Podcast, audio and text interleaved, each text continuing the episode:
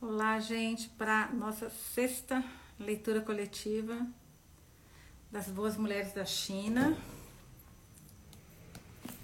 Olá, Kátia, linda! Leio as amigas da, da, da, leitura da Mulheres que Correm com os Lobos. Eu só colocar aqui a próxima leitura da. Pera, pera. Que eu tirei aqui até da página. Boa noite, gente. Pronto.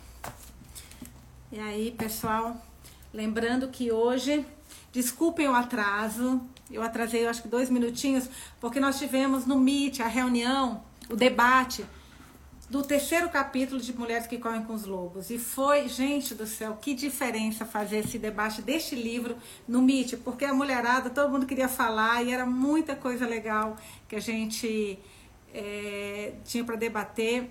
A Dê tá perguntando se vai ser muito triste hoje. Eu acho que hoje não, Dê. Eu acho que aquele foram, acho que os mais tristes, eu acho que já foram os capítulos mais tristes. Então hoje a gente vai para sexta, é sexta, leu o capítulo 6 do livro As Boas Mulheres da China. Esse é um capítulo mais curtinho, tá? Hoje o capítulo é aqui, ó, no que as, as chinesas acreditam. Página 97. Vai ficar gravado, Mari. Todos os nossos é, vídeos, lives aqui, eu sempre salvo.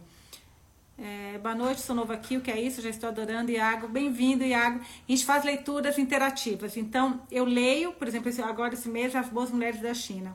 Eu leio um capítulo e depois a gente debate o capítulo lido.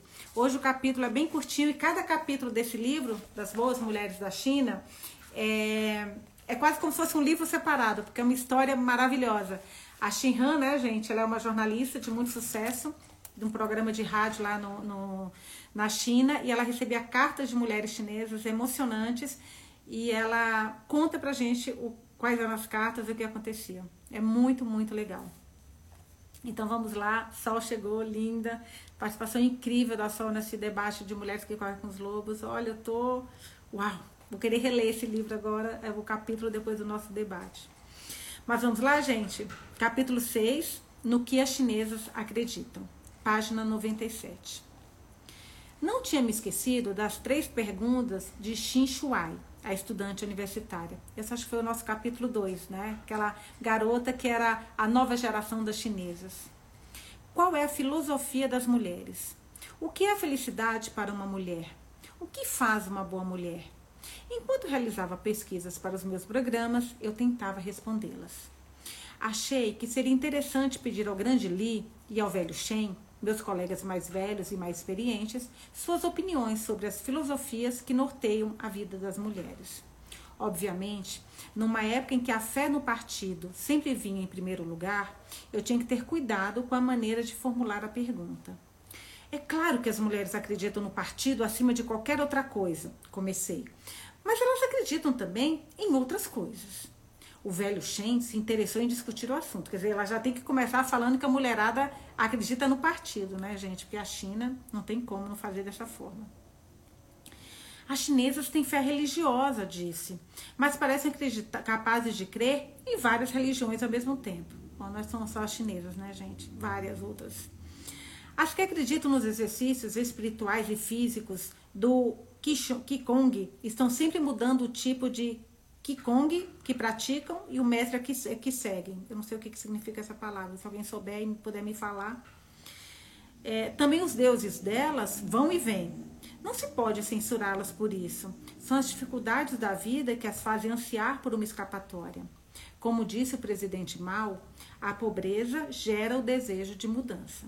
Agora, acreditamos em Mao Tse-tung e no comunismo, mas antes acreditávamos no paraíso, no imperador celestial, em Buda, em José, Jesus e em Maomé.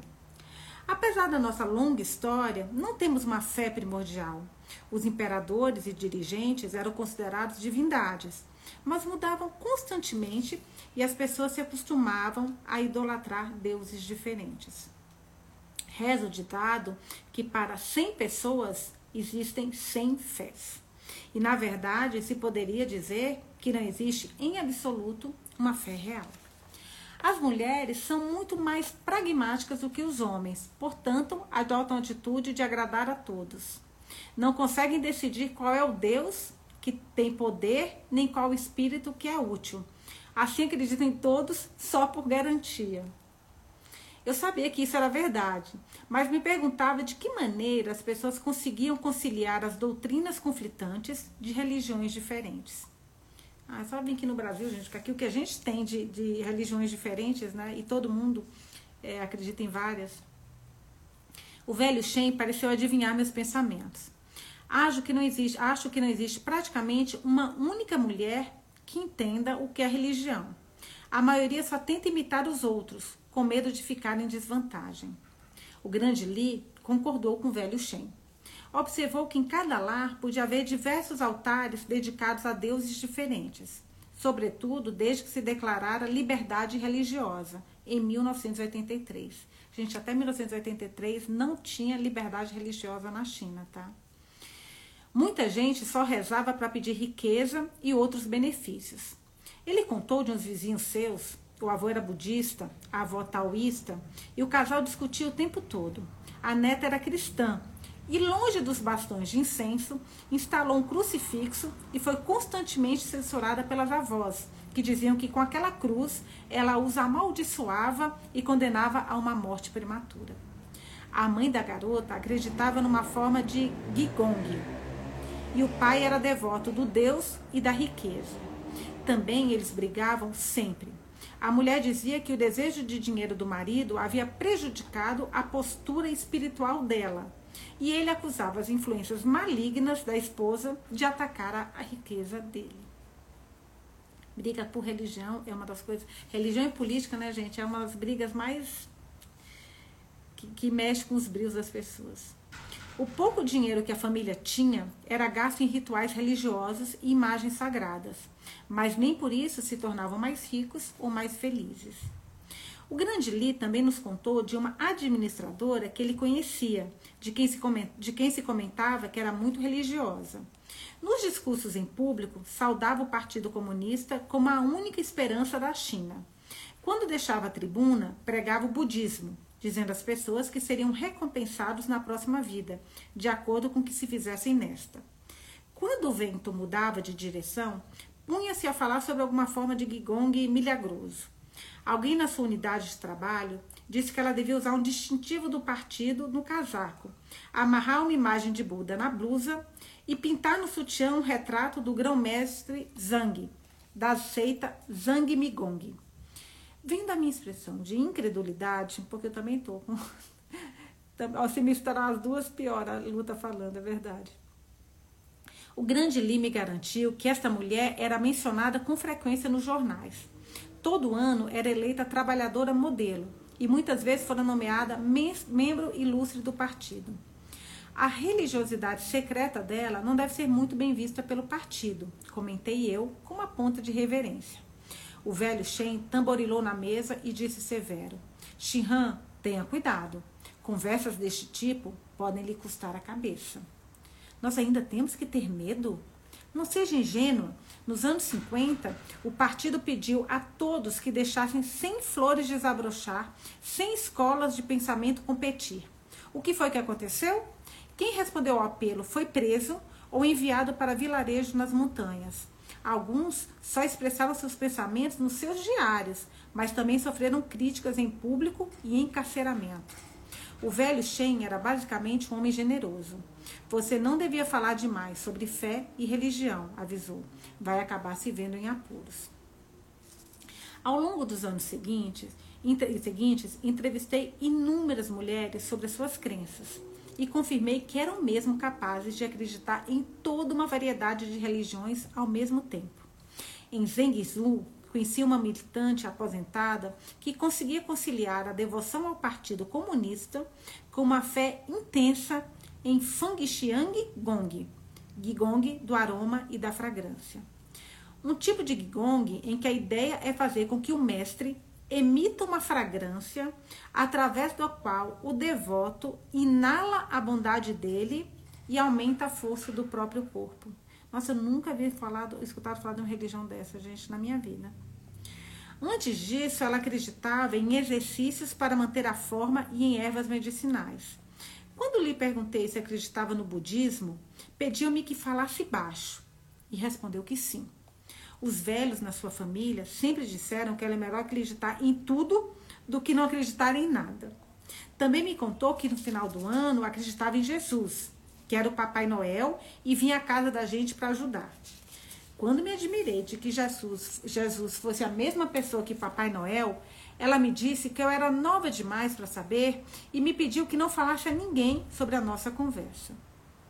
Nós dizemos: em casa, acredite nos seus deuses e faça o que quiser. Fora de casa, acredite no partido e tome cuidado com o que fizer. Mas eu não gostaria que ninguém soubesse do que eu acabei de dizer. Não quero que as pessoas tornem a me criar dificuldades agora que eu estou velha. Não se preocupe, não vou contar a ninguém que a senhora é minha fonte, garanti. A mulher pareceu duvidar. Isso é o que você diz, mas em tempo como estes, em quem se pode confiar? Na época, a prática do Gingong ganhava terreno considerável na China. As pessoas acreditavam inteiramente nos mestres que o praticavam e eu desconfiava do poder deles. Em 1995, a Janduia Krita falando a só, o budismo tem várias ramificações. Em 1995, conheci uma professora da Universidade de Pequim que era adepta fervorosa de um novo tipo de Gingong chamado Falun Gong, ou melhor, adepta de Lin Hongxi, seu fundador. Li Hongxi ensinava que o mundo está dividido em três níveis: o nível de guardião dos portões, ele próprio, meu Deus, é o, é o Deus. O nível dos espíritos dotados de virtude excepcional, o Deus cristão, Buda, etc. Nossa, o cara está acima de Deus, Buda, de Buda, de todo mundo. E o terceiro nível em que viviam as pessoas comuns. O mestre Li é o Deus que vai salvar a humanidade do monturo que este globo se tornou antes que ele estoure, disse-me ela. Ele não usa de magia para salvar as pessoas.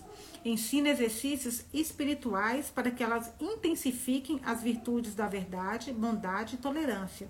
E lhes dá condições de ascender ao paraíso. Afirmou que também acreditava no Deus cristão e pareceu perturbada quando lhe perguntei como podia fazer isso, já que, segundo Li Hongzhi, para praticar Falun Gong, a pessoa não podia ter no coração nenhum outro Deus ou espírito. E o que dizer dos mais jovens? Certa vez, eu encontrei duas garotas de uns 20 anos mais ou menos diante da igreja protestante na rua Taiping-Sul, em Nanquim.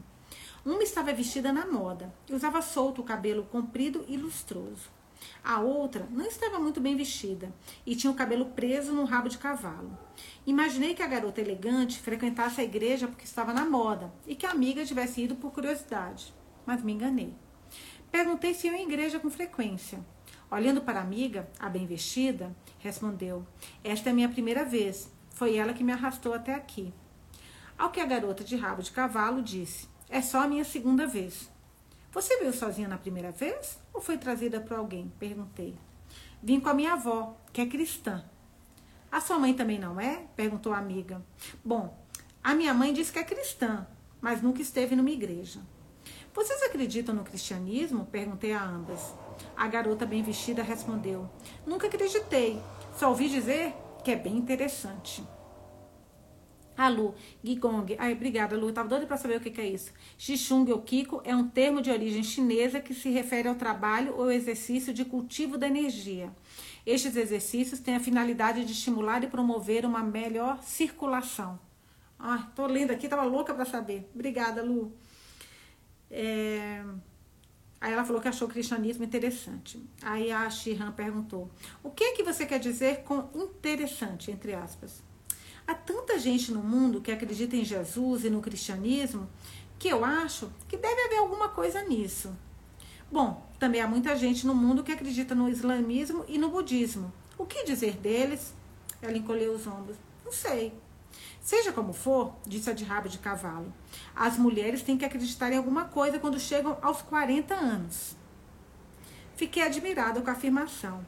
Ah, é? Por quê? A mesma pergunta que eu faria, gente. Veja as pessoas rezando na igreja, acendendo bastões de incenso nos templos. São todas mulheres de meia idade. Qual é a razão disso, na sua opinião? Os homens trabalham arduamente para ganhar dinheiro, respondeu a garota bem vestida de maneira críptica. As mulheres trabalham arduamente porque é o destino delas. A minha avó disse que não acreditava em Deus quando era jovem, disse a amiga. Mas quando começou a acreditar, deixou de se preocupar com muitas coisas com que se preocupava antes. E a minha mãe diz que, come... que depois que começou a acreditar em Deus, parou de brigar com meu pai. É verdade. Eles tinham brigas terríveis, mas agora, se meu pai perde a calma, a minha mãe vai rezar diante da cruz e o meu pai fica quieto. E depois, continuou a bem vestida, as mulheres não podem aspirar a grandes realizações. Rezar para algum deus é sempre melhor do que jogar mahjong. Fiquei atônica, atônita com a irreverência da observação. Será que é possível colocar mahjong, a religião, no mesmo nível? E religião no mesmo nível? A questão não é essa, respondeu a garota de rabo de cavalo. A minha mãe diz que as pessoas que não acreditam em nada vivem a vida um dia por vez. Se tivessem dinheiro, poderiam se divertir, mas não têm o suficiente para viajar ou mesmo para sair para tomar uns drinks. Então ficam em casa e jogam mahjong. Pelo menos podem ganhar algum dinheiro. E as mulheres religiosas? perguntei. Quem acredita numa religião é diferente, disse a garota, bem vestida, jogando a cabeça para trás. A amiga confirmou. Muito diferente. As mulheres religiosas leem as escrituras, participam de atividades, de atividades religiosas e ajudam os outros. Quer dizer que vocês, quando chegarem aos 40 anos, vão ambas acreditar numa religião? A bem vestida encolheu os ombros sem se comprometer. Mas a amiga respondeu com firmeza: Se eu for rica, não. Mas se ainda for pobre, sim. Em que religião você vai acreditar? Vai depender da que estiver na moda na época. As garotas se afastaram e eu fiquei boquiaberta diante da igreja. É, acabou esse capítulo, que é super curtinho, um dos mais curtinhos que a gente já leu, no que as chinesas acreditam. Então, na verdade, o que eu vi é que aqui o que a gente tem é religião, né? Na, é, cada uma acredita numa religião diferente. E, para te falar a verdade, apesar de lá ter mais é, religiões orientais né, do que a gente, eu achei muito diferente do, do Brasil. É muito curta, a lei falou, é verdade. Ah, o sol tá rindo. Eu achei que aqui no Brasil também rola isso, né, gente? A gente também acredita muito em religião, se apega muito é, em religião. E eu vejo que tem muitas pessoas que têm várias religiões, várias. A Fê, que pensamento mais infantil delas. Muito, Fê, muito. A Shihan ficou chocada e eu acho que todo mundo aqui ficou chocada também. Foi um absurdo. Achei elas respeitosas, amor. Você achou, Lei? Achei elas muito nem aí. Eu achei que elas não estavam nem tendo muita noção, sabe, do que estavam falando. A Sandrinha, a religião não se discute. Concordo em gênero, número e grau. Sandra, mas eu acho que ela queria entender no que as mulheres chinesas acreditavam. E aí percebeu que é, depende da religião, é o que faz com que essas chinesas acreditem numa coisa ou na outra. Isso me lembrou, eu tenho uma a mãe de uma amiga minha, judia, então ela ia na sinagoga, ela, mas ela também acreditava no espiritismo, então ela frequentava centros e ela também queria conhecer um pouco qual era outra religião que ela falou que a mãe dela queria conhecer também, acho que era acho que foi budismo. Acho que budismo porque o budismo já estava muito ligado com a religião é, com a religião judaica em algumas coisas é, a lei, achei elas respeitosas. Imagina se fossem debater por causa de religião, a coisa ficava que, é, feia. Já estava esperando uma briga aqui. A Erika conseguiu chegar. Que bom, Erika. Hoje foi super curtinho, porque hoje foi um, um, um, um capítulo falando sobre o que as chinesas acreditam. E aí, a Erika faz 51 anos hoje. Olha só, parabéns, Erika. Felicidades, muitas felicidades, minha linda. Parabéns. Tá comemorando. É um dia para comemorar. E foi um capítulo curtinho hoje, um dia do seu aniversário, Érica. Eu achei bem curioso isso aqui no que as chinesas acreditam, mas eu achei um capítulo mais. É... Ah, minha prima linda já que entrou já que. Eu achei um capítulo meio, não sei, meio. Nada, sabe? Falando sobre várias religiões, mas eu não achei que teve alguma coisa nesse capítulo que eu falasse uau, como nos outros capítulos prima linda. Dias felizes na sua vida e cheia de livros. Adorei desse daí. É, é um capítulo fraco. Eu, é sem sentido, AD. Então, eu achei esse capítulo. Parece que está até fora do, do livro, né? Porque todos os outros capítulos são tão impactantes, tão fortes. Esse eu achei sem graça. Eu só não vou ler hoje o outro capítulo, que é o capítulo 7, que a gente até teria tempo, que a gente está 20 minutos. Porque o outro capítulo, gente, eu acho que ele é muito longo. Esse daqui, ó. A mulher que amava mulheres. É... Não teve nenhum impacto. Quantos tempos. Quem tá. Deixa eu ver quantas páginas tem. Eu acho que eu tenho. Dependendo, pode ser que eu consiga ler esse sete. Vamos tentar, gente. Esse daqui. Deixa eu ver quanto tempo tem. Quantas páginas tem esse próximo capítulo. O que, que vocês acham? Ah, deixa eu ver. Capítulo 7. Tem 16 páginas. Vamos tentar? esse capítulo, A Mulher que Amava as Mulheres? Eu vou ler então, tá bom? Porque esse daí outro, sinceramente, eu não achei nada. É, não tem nada para comentar. Vambora, Kátia? Então vambora. Então vamos. Capítulo 7, A Mulher que Amava Mulheres. Porque, sinceramente, esse capítulo anterior, no Kindle tem 37 minutos. Então vambora. Vou começar. é, página 103, tá bom? A Mulher que Amava Mulheres. Os meus colegas costumavam dizer que, com o passar do tempo, os jornalistas vão ficando mais tímidos. À medida que ganhava experiência de transmissão e tentava expandir os limites do meu programa, comecei a entender o que queriam dizer com isso. A qualquer momento, o jornalista podia cometer um erro que lhe pusesse a, a carreira em risco, quando não a liberdade. Vivia de acordo com um conjunto de normas cuidadosamente definidas, cuja violação acarretava consequências graves. Na primeira vez em que apresentei um programa de rádio, o meu supervisor parecia tão ansioso que achei que estivesse a ponto de desmaiar. Foi só mais tarde, quando me tornei chefe do departamento, que descobri que, segundo os regulamentos de rádio e televisão, na China. Só ver alguma coisa, gente. Tá. Na China, se uma transmissão era interrompida por mais de 30 segundos, o nome da pessoa encarregada por aquele turno circulava pelo país inteiro uma ação disciplinar que podia afetar seriamente as possibilidades de promoção. O menor engano poderia significar uma redução do bônus do mês, que era bem superior ao salário. Um erro grande costumava levar a rebaixamento do cargo, quando não a demissão. Duas ou três vezes por semana, os jornalistas da emissora tinham que participar de um seminário de estudos políticos. As aulas cobriam as opiniões de Deng Xiaoping sobre a política de reforma e abertura e a teoria de Shang Chen-min, de política a serviço de economia.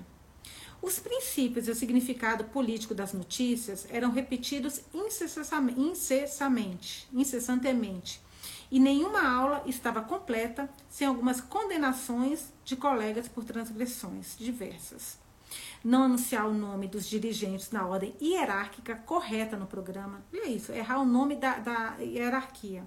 Já, já era punido fazer um comentário que tenha revelado incompreensão da propaganda do partido, desrespeitar os mais velhos, não informar o partido sobre um caso amoroso, comportar-se com impropriedade. Todas essas faltas e outras eram criticadas.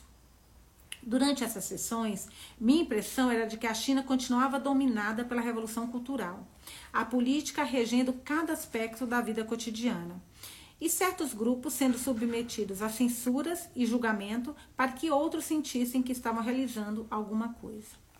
Eu encontrava muita dificuldade em reter toda essa informação política, mas tomava cuidado de me lembrar com frequência do preceito mais importante: o partido manda em tudo. E chegou o momento em que a minha compreensão deste princípio foi testada. O sucesso do meu programa causava elogios consideráveis. Chamavam-me de a primeira apresentadora a erguer o véu das chinesas, a primeira jornalista de questões femininas, a examinar a verdadeira realidade da vida das mulheres. A estação tinha me promovido e eu havia recebido um aumento considerável de patrocínio financeiro. Além disso, eu recebia, eu finalmente conseguia fazer um programa ao vivo e recebia no ar telefonemas dos ouvintes. Todos os estúdios para a trans, transmissão ao vivo consistiam em duas salas. Numa ficava o um painel de transmissão do apresentador. as músicas e as anotações. A outra era a sala de controle. As ligações para minha linha chegavam através da controladora de transmissões, que operava o mecanismo de retardamento. Isso lhe dava cerca de 10 segundos para decidir se a ligação era inadequada e desligar sem que o ouvinte percebesse. Nossa, você está vendo que, que, o, que o critério é fraco, né, gente? Para dar confusão, pelo visto, não vai demorar. Uma noite, estava prestes a encerrar o programa com música suave, que geralmente fazia por cerca de 10 minutos, quando recebi um último telefonema. Shihan, alô, estou ligando de Manchan. Obrigada pelo seu programa, que me dá muita coisa em que pensar e ajuda a mim e a muitas outras mulheres. Hoje eu gostaria de lhe perguntar o que você pensa sobre a homossexualidade. Por que tanta gente discrimina os homossexuais?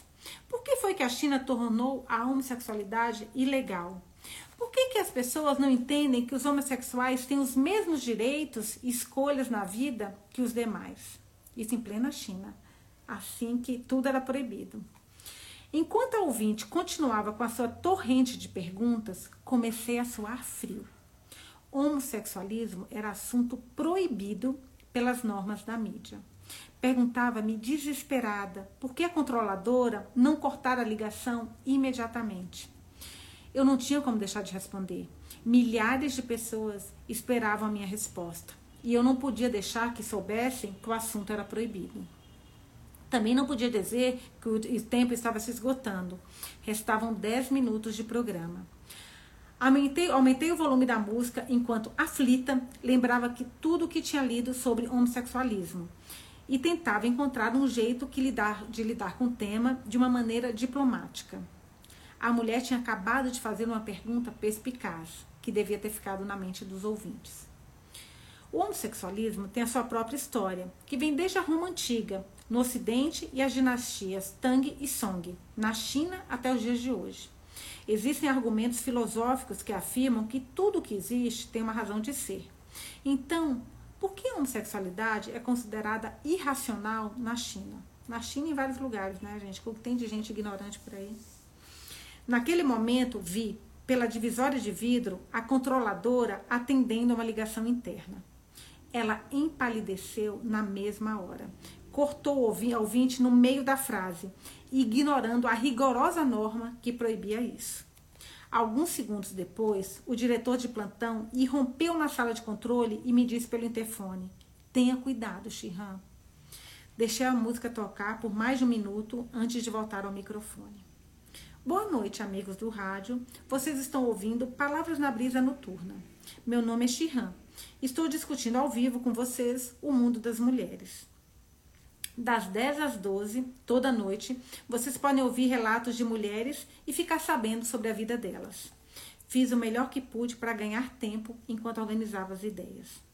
Há pouco, recebemos um telefonema de um ouvinte que sabe muito pouco, sabe muito sobre a sociedade e a história, e compreende as experiências de um grupo de mulheres com estilo de vida pouco convencional. Pelo que sei, o homossexualismo, conforme o ouvinte disse, não é apenas um produto da sociedade moderna.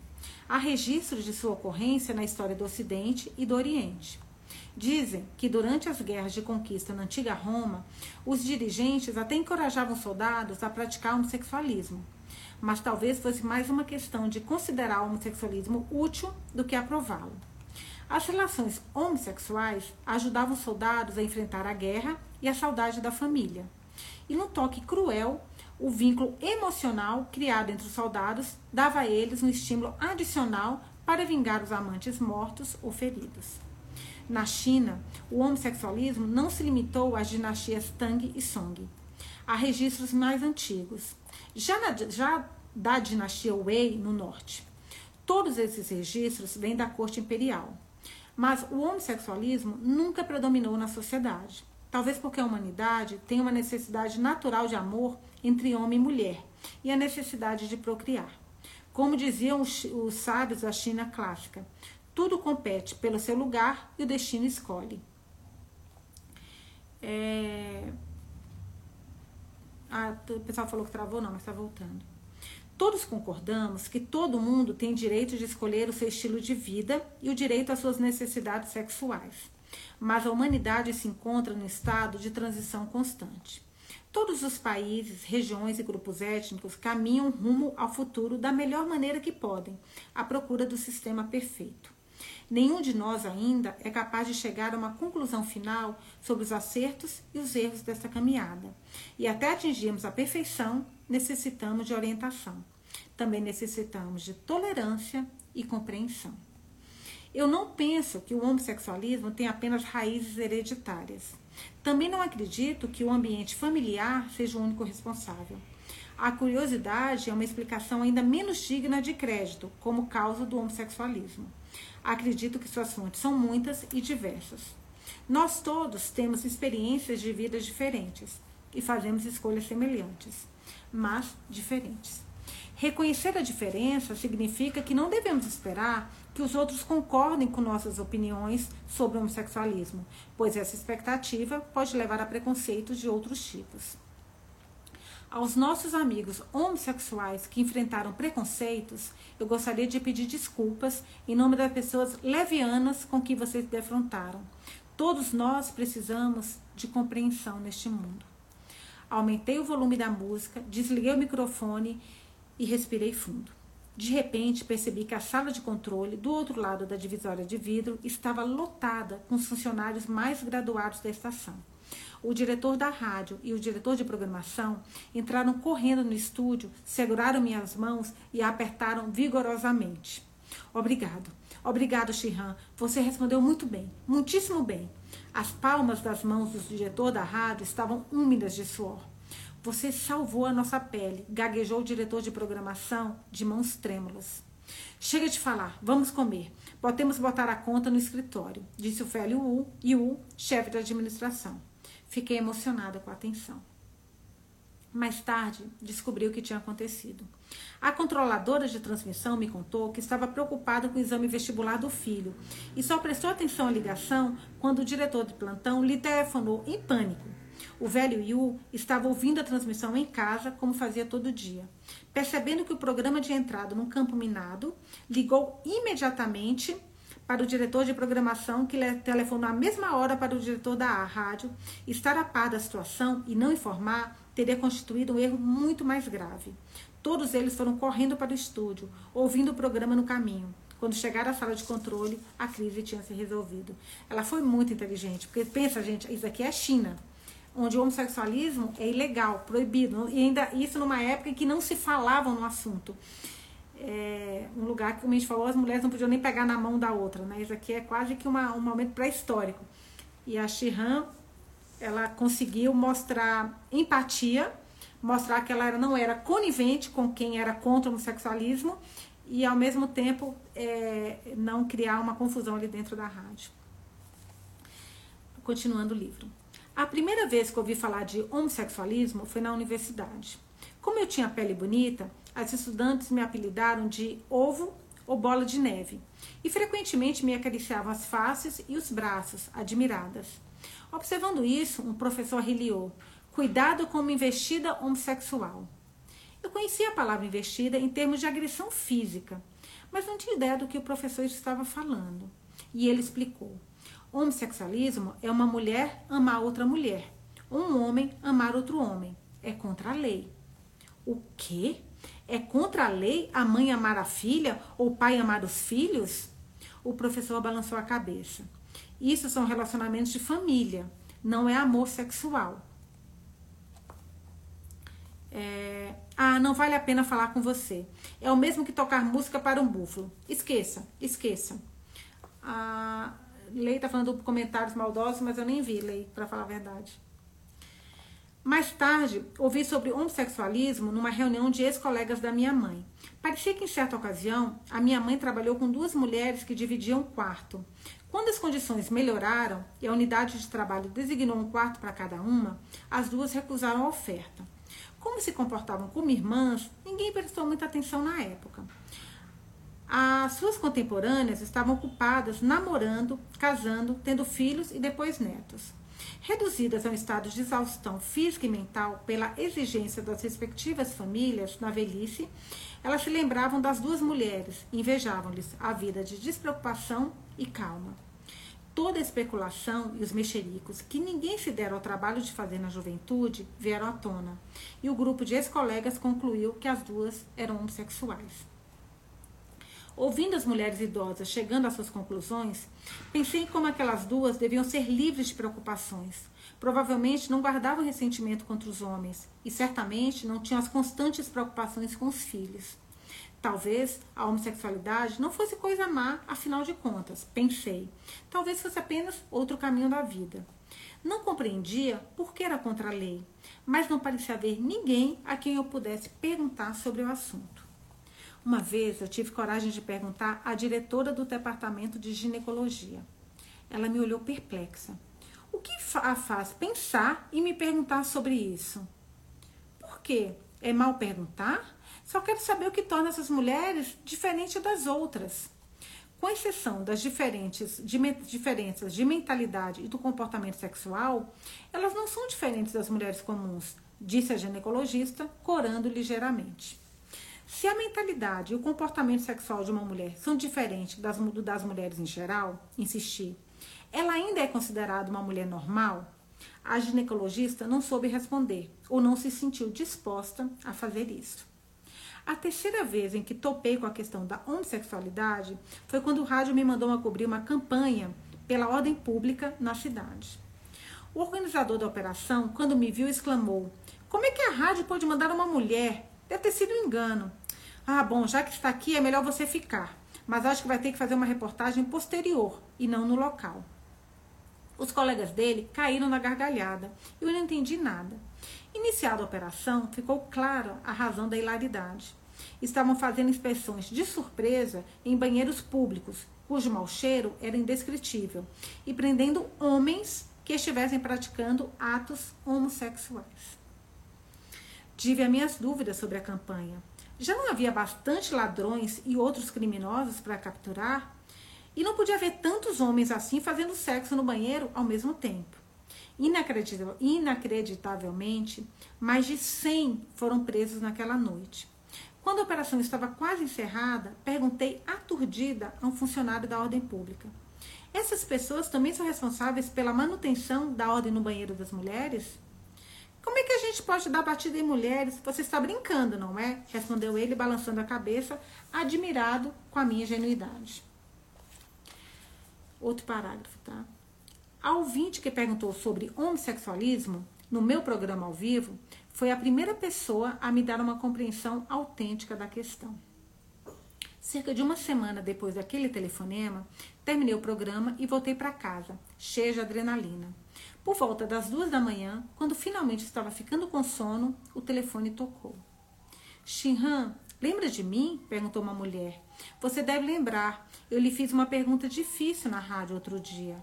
Irritada, perguntei-me como é que ela tinha obtido meu número de casa. Era puro bom senso que a rádio não desse a ninguém o meu número particular, mas era tarde demais para fazer qualquer coisa a respeito. Enfureci-me em silêncio enquanto a mulher dizia: Manda minha gente, duas da manhã ligar, né? Ei, eu sei o que você está pensando. Não culpe seu colega de plantão por ter me dado o seu número. Eu disse que era uma parente de Pequim e que me roubaram a bolsa quando desci do trem. Disse que o meu caderno de telefones estava dentro dela e que eu precisava que você viesse me apanhar. Nada mal, hein? Nada mal, nada mal, repeti, repeti com frieza. O que, que eu posso fazer por você? Eu lembro de você. É de manchã, não é? Sou. Eu sabia que você não me esqueceria. Você está cansada? Eu estava exausta. Hum, um pouco. O que você quer? Ela pareceu ter entendido. Está bem. Você está cansada. Não vou dizer nada agora. Telefone amanhã, depois do seu programa. E desligou. Na noite seguinte, eu tinha quase esquecido do telefonema, mas fazia menos de meia hora que estava em casa quando o telefone tocou. Shihan, estou ligando um pouco mais cedo hoje. Por favor, não se preocupe. Não vou falar muito. Só queria lhe dizer que estou muito agradecida por você ter pedido desculpas ao homossexualismo, os homossexuais, pelo preconceito que eles enfrentam. É só isso por hoje. Boa noite. Novamente desligou antes que eu pudesse dizer alguma coisa. Consolei-me, ela estava bem intencionada e parecia cortês. Durante três semanas, a mulher me telefonou todas as noites, à mesma hora. Dizia-me o que tinha achado do meu programa naquela noite, sugeria livros e músicas que eu talvez achasse úteis para o assunto, ou simplesmente me dava conselhos sobre a vida em geral.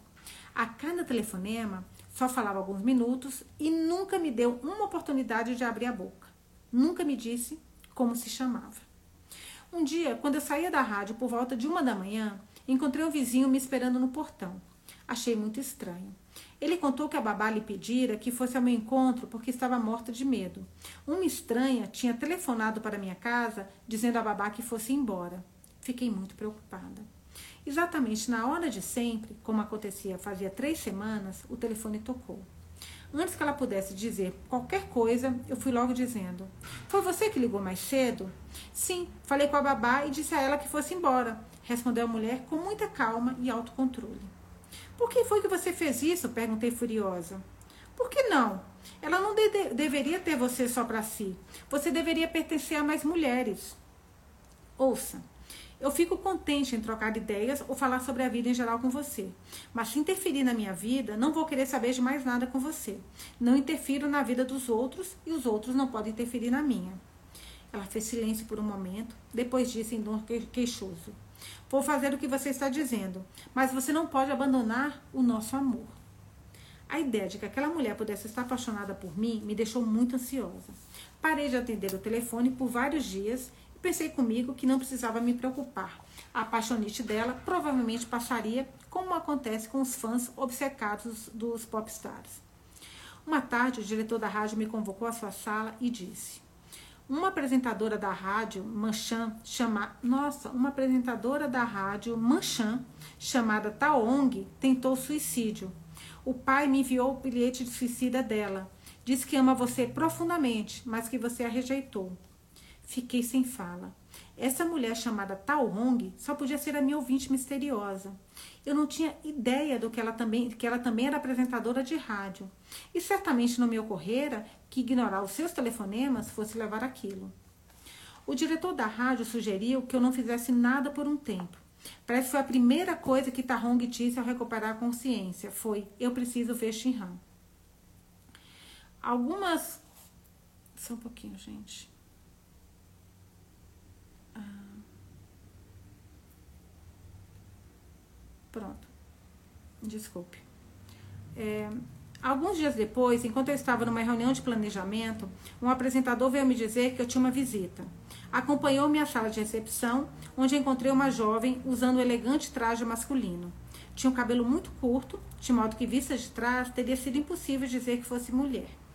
Antes que o apresentador, que tinha ido me buscar, pudesse nos apresentar, ela se aproximou, agarrou minhas duas mãos com as suas e disse emocionada: Não diga nada, deixe-me olhar bem. Eu vi imediatamente que você era a minha Shihan. A sua Shihan? disse o apresentador. Sim, a minha Shihan. Eu sou Tal Hong, a sua Tal Hong. O meu colega saiu de mansinho. Ele sabia da história de Tal Hong e supôs que tivesse ido buscar ajuda. Tal Hong continuou falando, de olhos cravados em mim. Você é ainda mais bonita do que eu tinha imaginado tão feminina, tão suave. Finalmente estou conhecendo você. Venha, venha, sente-se. Eu quero dar uma boa olhada em você. Faz mais de seis meses. Eu não vi nenhuma vez em todo esse tempo. Eu quis conhecer e compreender você pelo seu programa e por sua imagem no meu coração. O que você diz é verdade.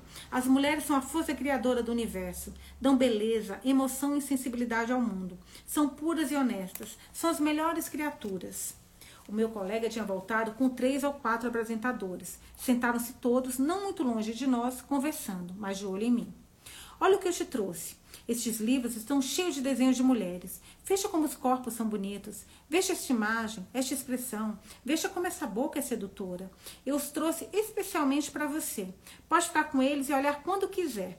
Também lhe trouxe isto, para lhe dar prazer sexual. E isto, quando eu passar isso no seu corpo, você vai sentir como se estivesse chegando no paraíso. Nossa, gente, a mulher é absolutamente louca, né?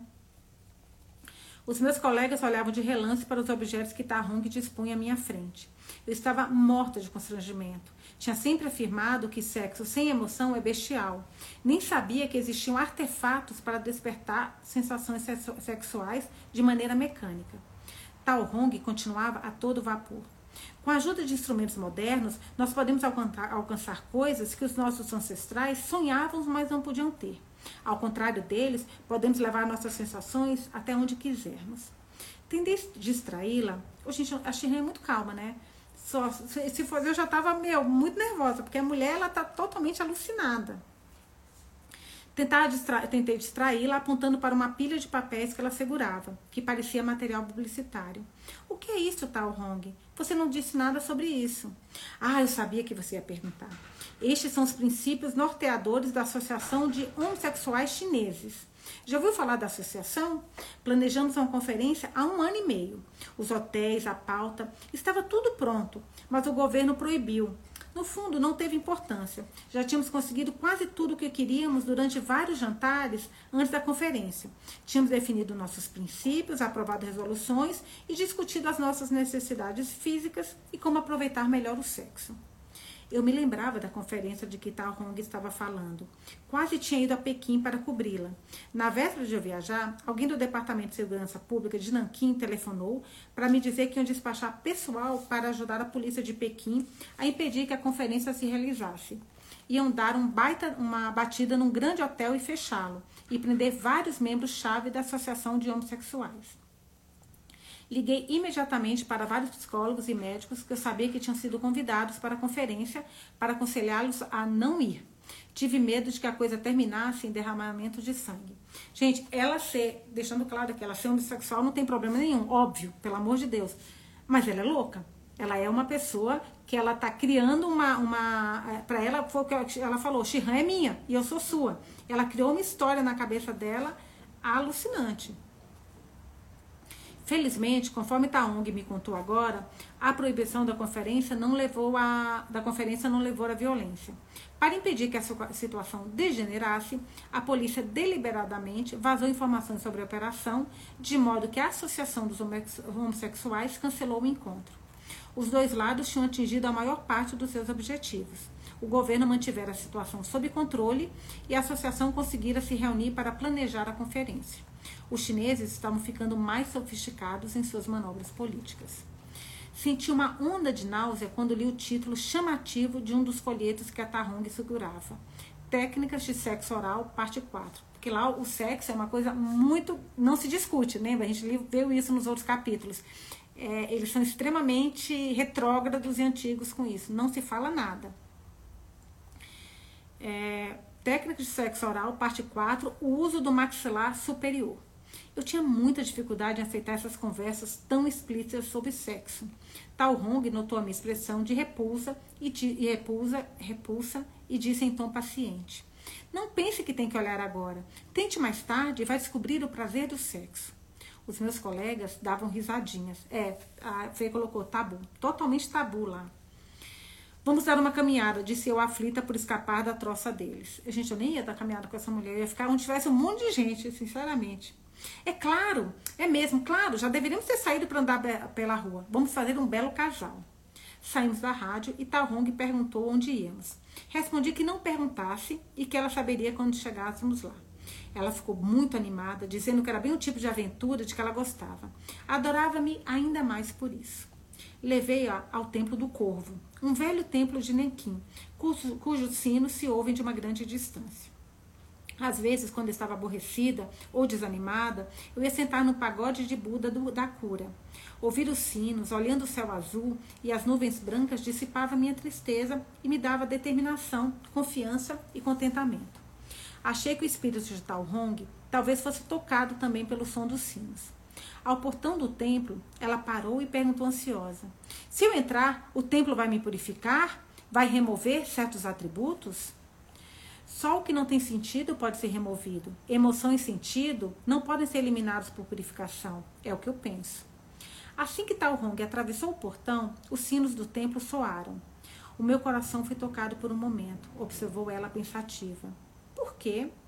Eu não soube responder a pergunta. Em pé, no pagode do Buda da cura, nenhuma de nós disse nada por um longo tempo. Quando os sinos soaram de novo, fiz duas perguntas a Wong quando começaram a gostar de mulheres e quem tinha sido sua primeira amante. A história veio aos borbotões. O pai de Taong sentia muita vergonha de não ter, um, de não ter tido um filho, porque lá a gente já viu também que o, o filho é super importante, muito mais que a filha, né? Depois que ela nasceu, a mãe teve câncer no útero, não pôde ter mais filhos e acabou morrendo. O pai ficou muito pesaroso de que a linha da sua família tivesse sido cortada. Não havia nada que pudesse fazer, mas passou a tratar Tawong como um filho e a criá-la como um menino em todos os sentidos, da roupa e do corte de cabelo aos jogos e brinquedos. Tal Hong nunca entrava no banheiro público porque não conseguia decidir se entrava devia entrar no masculino ou no feminino. Tinha orgulho do seu comportamento masculino e, na época, não sentia amor por mulheres. No entanto, no ano em que completou 14 anos, os acontecimentos de uma noite de, de verão a transformaram e mudaram completamente a opinião que fazia de homens e mulheres. Foi o verão que precedeu o seu ingresso no curso colegial. Tinham-lhe dito que o colegial era terrível e que ia determinar a direção da sua vida, que das suas realizações durante o curso dependeria o sucesso no futuro. Ela estava decidida a gozar do verão na íntegra, antes de, de iniciar três anos de estudo a sério, e saía mu com muitos, muito com os amigos à noite. Naquela noite, eram umas 11 da noite e ela voltava para casa. A distância não era longa e o trajeto não era isolado. Estava a poucos metros de casa, quando quatro homens pularam do escuro e a agarraram. Levaram-na vendada e amordaçada para o que parecia um barracão de ferramentas numa obra. Tiraram-lhe a venda, mas não a mordaça. Nossa. Havia mais três homens no barracão, perfazendo um total de sete. Disseram a Tal Hong que queriam ver o que ela era de fato, homem ou mulher, e começaram-lhe a tirar a roupa ficaram momentaneamente intimidados ao verem seu corpo de moça, mas depois, muito vermelho, os sete se atiraram em cima dela. Tal Hong perdeu os sentidos. Quando voltou a si, viu-se nua e ensanguentada sobre uma bancada de trabalho. Os homens roncavam no chão, alguns ainda com as calças descidas até os tornozelos. Tal Hong ficou um tempo sentada, em pânico mudo, até que finalmente se levantou com dificuldade Tremendo e sem muito equilíbrio, recolheu lentamente as roupas do chão. Ao se mover, pisou nas mãos de um dos homens. O grito de dor que ele deu despertou os outros. Ficaram todos olhando, paralisados pela culpa, enquanto ela pegava a roupa e vestia, peça por peça. Não disse uma palavra nos 30 minutos que levou para se vestir com dificuldade. A partir de então, passou a odiar todos os homens inclusive o pai. Eram todos imundos, lascivos, animalescos e brutais. Na ocasião, tinha tido só duas menstruações. Nossa, era uma menina, gente. Continuou a se vestir como um menino sem que soubesse explicar o motivo disso. E nunca contou a ninguém o que tinha acontecido. O estupro lhe deixara claríssimo que ela era mulher. Começou a se perguntar como eram as mulheres. Não achava que tivesse beleza feminina, mas queria vê-la. A sua primeira tentativa de fazer isso foi com a garota mais bonita da classe, no primeiro ano do colegial. Disse à colega que estava com medo de ficar sozinha enquanto o pai viajava a negócios e pediu-lhe que passasse a noite com ela. Antes de se deitarem, Tal Hong disse que dormiu nua. A colega ficou um pouco embaraçada antes de fazer o mesmo, mas Tal Hong lhe disse que faria uma massagem e ela concordou em se despir. Tal Hong ficou admirada com a suavidade e a maciez do corpo da garota, especialmente dos seios e dos lábios. O mais leve contato fazia o sangue de Tal Hong subir-lhe a cabeça e lhe dava arrepios. Bem quando Hong maciajava a garota a ponto de deixá-la sem fôlego, o pai entrou no quarto. Com uma calma inesperada, Hong cobriu a ambas com um acolchoado e perguntou: Por que foi que você voltou? Não disse que ia viajar a negócios? O pai saiu sem dizer uma palavra, estupefado. Mais tarde, quando entrevistei, ele me disse que naquele dia entendeu que Tal Hong tinha crescido e que, além disso, pertencia a um grupo especial. Não conseguiu perguntar a Tal Hong por que ela era homossexual, mas frequentemente fazia a pergunta à falecida esposa, quando varria o túmulo dela durante o Festival da Luz Pura. Tal Hong passou a levar garotas para casa com frequência para uma massagem. Achava as mulheres encantadoras, mas não havia amor no que sentia por elas apaixonou-se pela primeira vez durante os preparativos para a conferência de homossexuais que me falou. No hotel, deram-lhe um quarto com uma mulher 14 anos mais velha, graciosa, discreta e muito cordial. Perguntou a Tal Hong por que ia participar da conferência e ouviu que Tal Hong gostava de mulheres. Disse a Talronga que o amor sexual é o estado mental mais exaltado e que o das mulheres é o mais precioso de todos.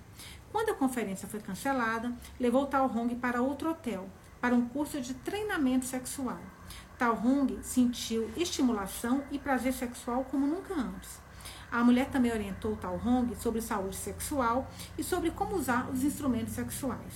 Contou-lhe muita coisa sobre a história do homossexualismo na China e em outros países. Tal Hong disse que se apaixonou por essa mulher porque foi a primeira pessoa a compartilhar ideias e conhecimento com ela, a protegê-la e, a, e a lhe dar prazer físico. Mas a mulher disse que não amava e nem podia amá-la. Não conseguia esquecer que, que dirá substituir a ex-amante, uma professora universitária que morrera muitos anos antes no acidente de carro. Tal Hong ficou muito emocionada. Diz que desde a infância sabia que o amor é mais puro e sagrado que o sexo. Depois de Tal Hong responder as minhas duas perguntas, saímos do templo do Corvo, caminhando.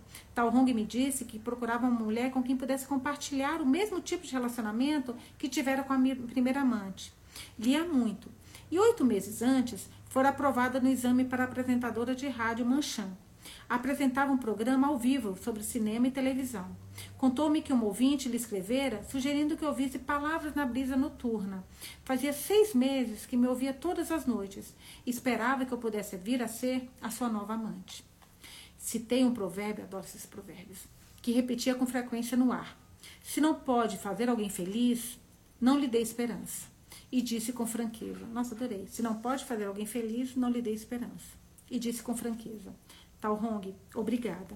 Fico muito feliz de tê-la conhecido, mas não lhe pertenço e não posso ser sua amante. Creia-me, alguém à sua espera no mundo. Continue lendo e expandindo os horizontes, e você encontrará. Não a deixe esperando. Tal Hong ouviu calma. Bom, posso considerá-la como a minha segunda ex-amante? Perguntou lentamente, bonitinha. Não, não pode. Porque não houve amor entre nós. O amor tem que ser mútuo. Amar ou ser amado sozinho não é suficiente. Como é que devo pensar em você então? Tahong começava a se deixar convencer pelos meus argumentos. Pense em mim como, uma, como uma irmã mais velha. Os laços de parentesco são os mais fortes. Tal Hong disse que pensaria a respeito e nos despedimos. Último parágrafo. Alguns dias mais tarde, quando recebi um telefonema de um ouvinte que preferiu permanecer anônima, percebi imediatamente que era Tal Hong. Irmã Shihan, eu gostaria de todo de que eu gostaria que todo mundo tivesse a sua sinceridade, a sua generosidade e o seu conhecimento. Você me aceita como sua irmã mais nova? Fim do capítulo. Nossa, esse foi fofo. Shihan é muito inteligente. A lei falou, concorda em gênero, número e grau. Lei, ela é muito inteligente. Ah, adorei esse capítulo. Gente, eu fico tão horrorizada sabendo que tem países que consideram o homossexualismo ilegal. É, eu tive uma, fiz uma viagem agora, em julho, e onde eu fui tinha muitos russos.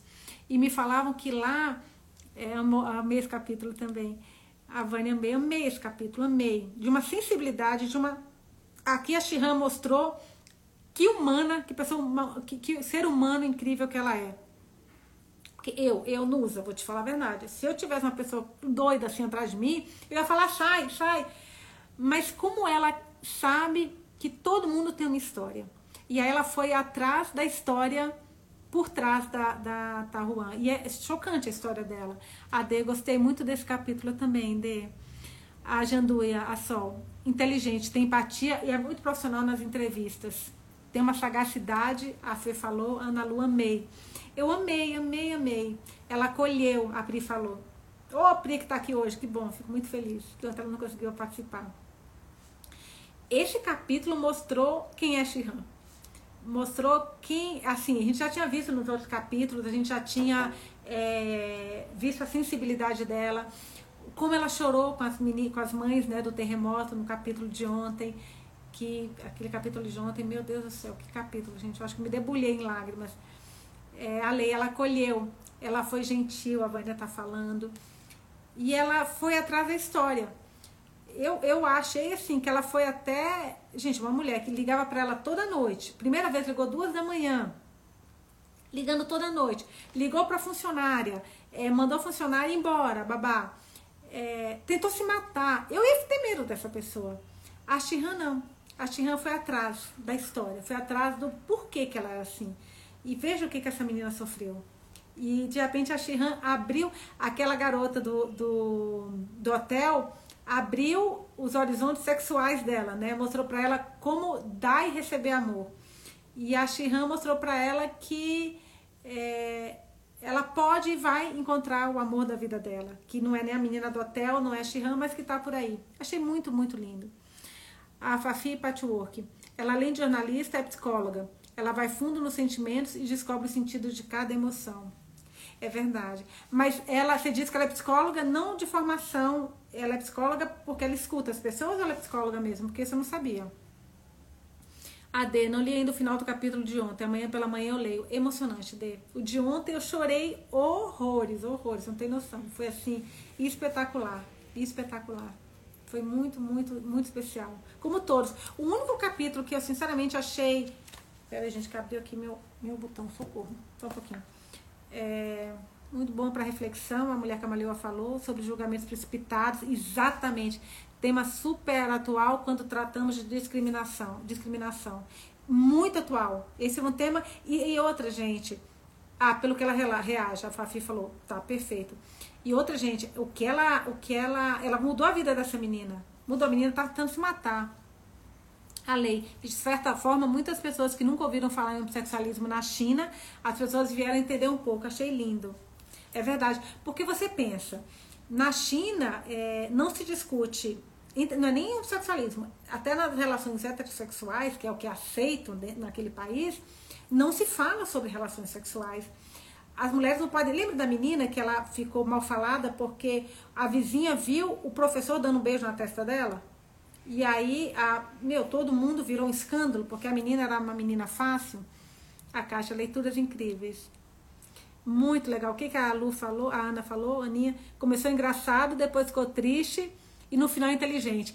É, começou a recebendo aquele desespero de receber um telefonema da homossexual, né?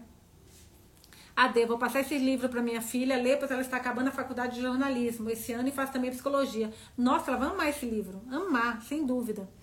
A Janduia Sol acreditou na intuição e não teve medo de ir atrás da história da vida da moça. Nossa, eu não acreditei no que ela fez. Não acreditei.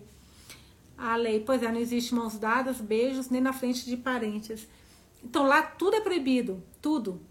Agora, de repente, uma garota. Agora, é louco isso, porque você vê que na verdade a menina teve um histórico é, é, de vida muito diferente, né? Desde o momento em que a mãe morreu e o pai começou a tratá-la como menino, até o momento, mas ela sem saber direito que rumo tomar, até que ela sofreu um estupro coletivo e aí, meu Deus do céu. É, não, não, é verdade. Capítulo perfeito, a lei colocou. Não, perfeito, perfeito. Eu amei. Ainda bem deu pra gente ler. Adorei, porque Aquele outro capítulo, gente, sinceramente, por isso que eu falei da escolha dos nossos livros de leitura coletiva. Porque tem livros, tudo bem, todo mundo fala que todo livro a gente ensina alguma coisa, eu sei, eu sei. Mas tem livros que, que não tem o que é, debater. Você termina e você fica assim, ok, sabe? É, eu gosto de livro que dá debate, que dá uma discussão, adoro. É, a minha resposta dela na, no, na, no rádio, amei, Kátia. Aquela resposta dela foi de uma delicadeza, é isso que ela é, né? De uma delicadeza, de uma sensibilidade única, única. É, Ana Lu, vou ter que sair. É, tranquilo, amor, a gente já tá aqui a 65, vou ter que parar também. A se interessante livro, vou pesquisar isso daqui, ó. A gente está lendo, todo dia a gente lê um capítulo. Todos os outros capítulos já estão no destaque dos stories, tá? Hoje a gente lê o 6 e o 7. Amanhã, gente, eu acho que eu não vou fazer, porque já amanhã eu li hoje. Então amanhã eu vou deixar como respiro para que vocês possam relaxar no seu domingo. E aí na segunda-feira a gente volta, tá bom? Então é isso, adorei mais uma leitura de Shihan. Amanhã, deixa eu me ver, amanhã não, segunda-feira nós iremos ler. Hum, esse é bom. Esse capítulo é bom. Capítulo 8. A mulher cujo casamento foi arranjado pela revolução. Esse daqui, ó. Na página 119. Essa história é muito, muito linda aqui. É isso. Tá amando também. A Pri, eu tô amando, amando essa nossa leitura. Aliás, eu vi que eu coloquei hoje um monte de gente deu dicas, depois que eu vou ver. A Psi parece uma história forte, interessante essa questão que você aborda de não julgar sem saber o contexto. Então, esse livro, essa Shihan, ela é uma jornalista na China, uma jornalista muito famosa, e ela começou a receber cartas é, dos ouvintes com histórias maravilhosas. Então, sempre mulheres, né? Então, ela conta sobre isso. Se você entra depois no destaque dos stories e lê só o, acompanha só o primeiro capítulo, para você entender o que é esse livro. É muito, muito legal. Muito mesmo. Então, gente, vejo vocês na segunda-feira. Adorei a companhia. Hoje tivemos um encontro no Meet para discutir mulheres que correm com os lobos. O capítulo 3, que a gente já discutiu, né? Agora o capítulo 4 que a gente vai. E nós vamos, eu não sei ainda para quando. E Shihan. A Pri, amanhã eu vou colocar a leitura do Tempo de Costuras em dia. Boa, porque a gente tem o respiro sábado e domingo, que aí vocês podem até correr para colocar em, em, dia. Então entra, depois me conta. Se, é Psi, o seu nome é o que? Deve ser Priscila, imagino, Novaes. Conta pra mim o que, que você achou, tá bom? Gente, beijos, boa noite, bom final de semana. Segunda-feira a gente se vê aqui. Beijão.